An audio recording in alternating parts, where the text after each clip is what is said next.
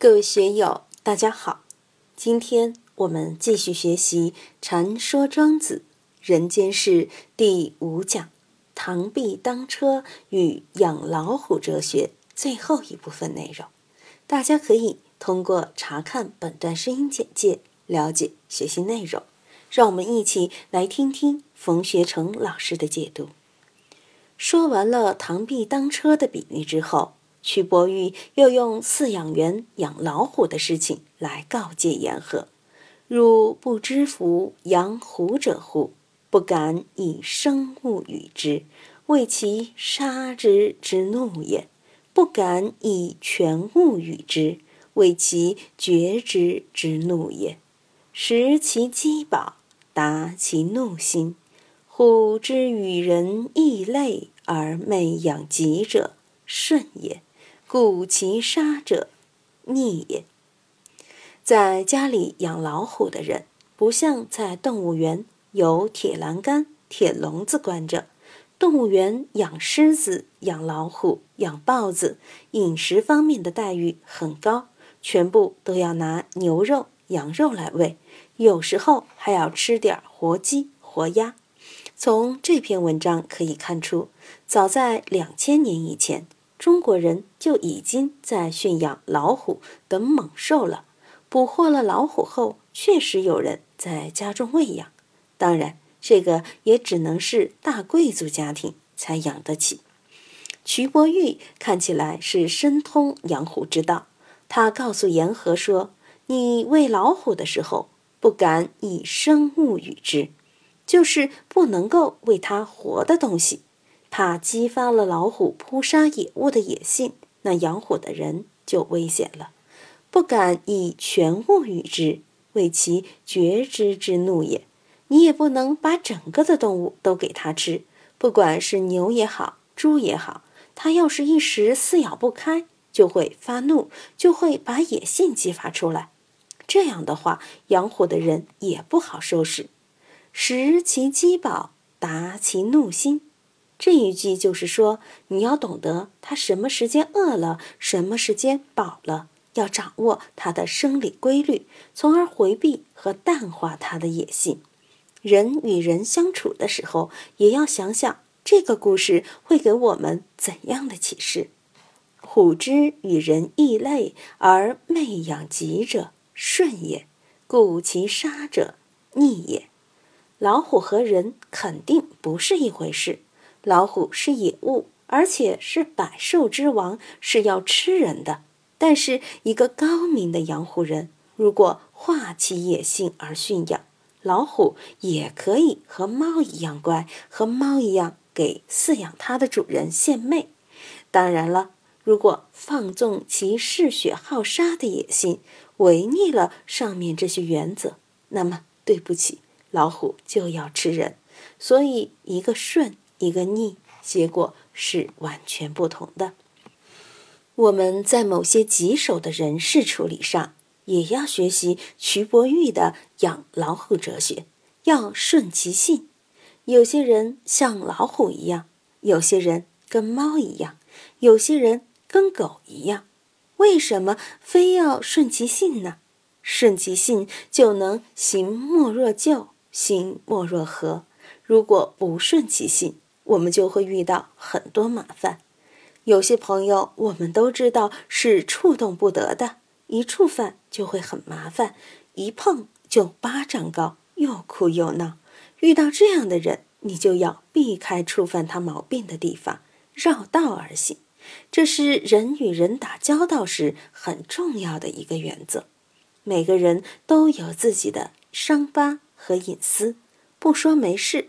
一说到别人的伤疤，说不定人家就要和你拼命。我们怎样养自己行莫若就的处事功夫，就是要遵循这个食其饥饱，达其怒心。这也是知己知彼的感觉。老虎只是比喻，徐伯玉举老虎的例子是要以此方法来解决人的问题。他就是要向言和说明。卫灵公的这个太子，就算他是一只老虎，你也有办法。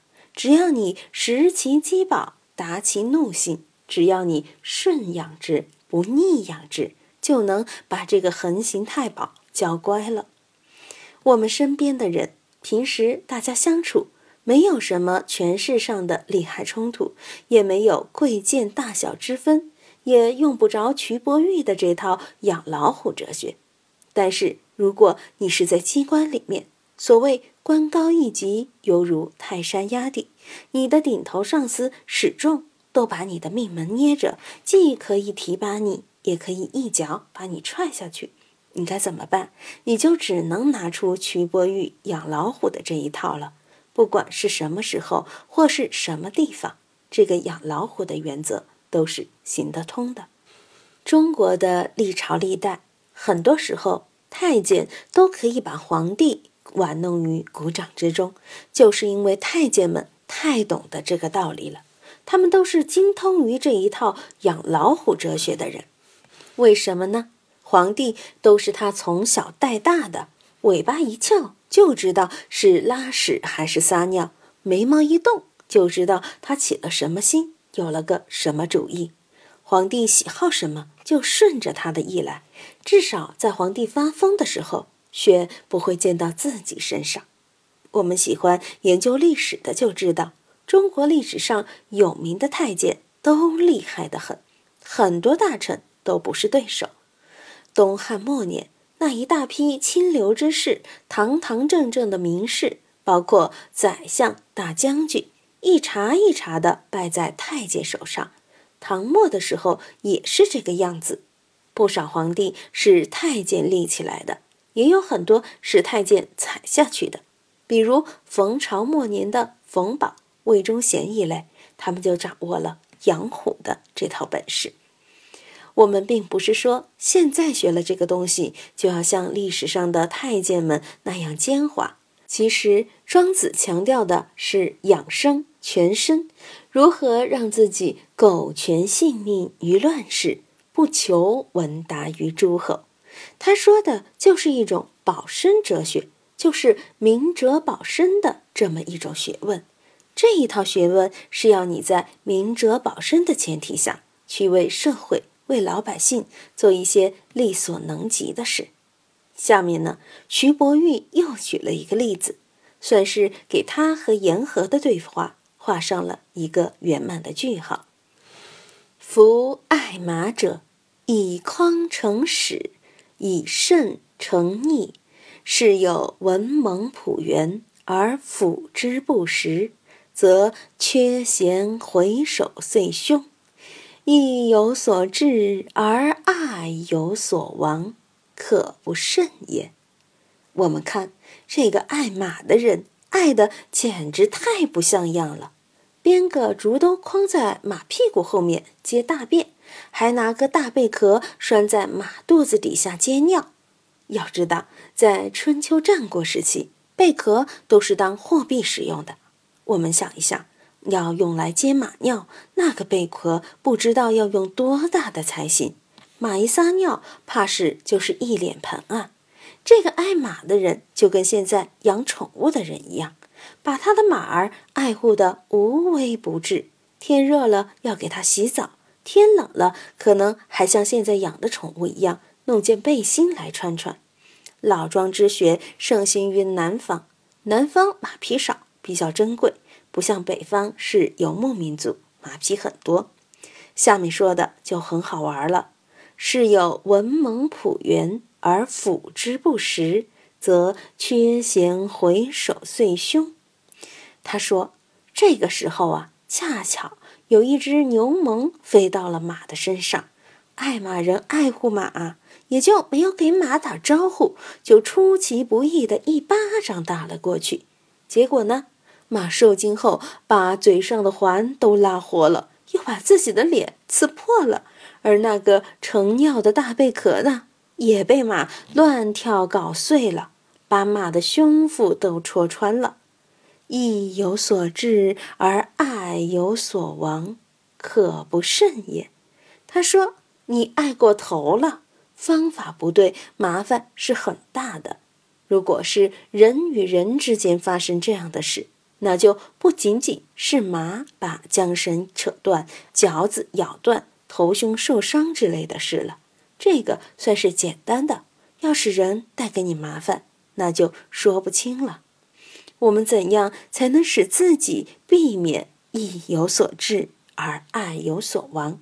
这个要结合前面几段来看了，包括颜渊到魏国去，叶公子高到齐国去，以及瞿伯玉跟颜和的对话，要把这三个公案并列起来参。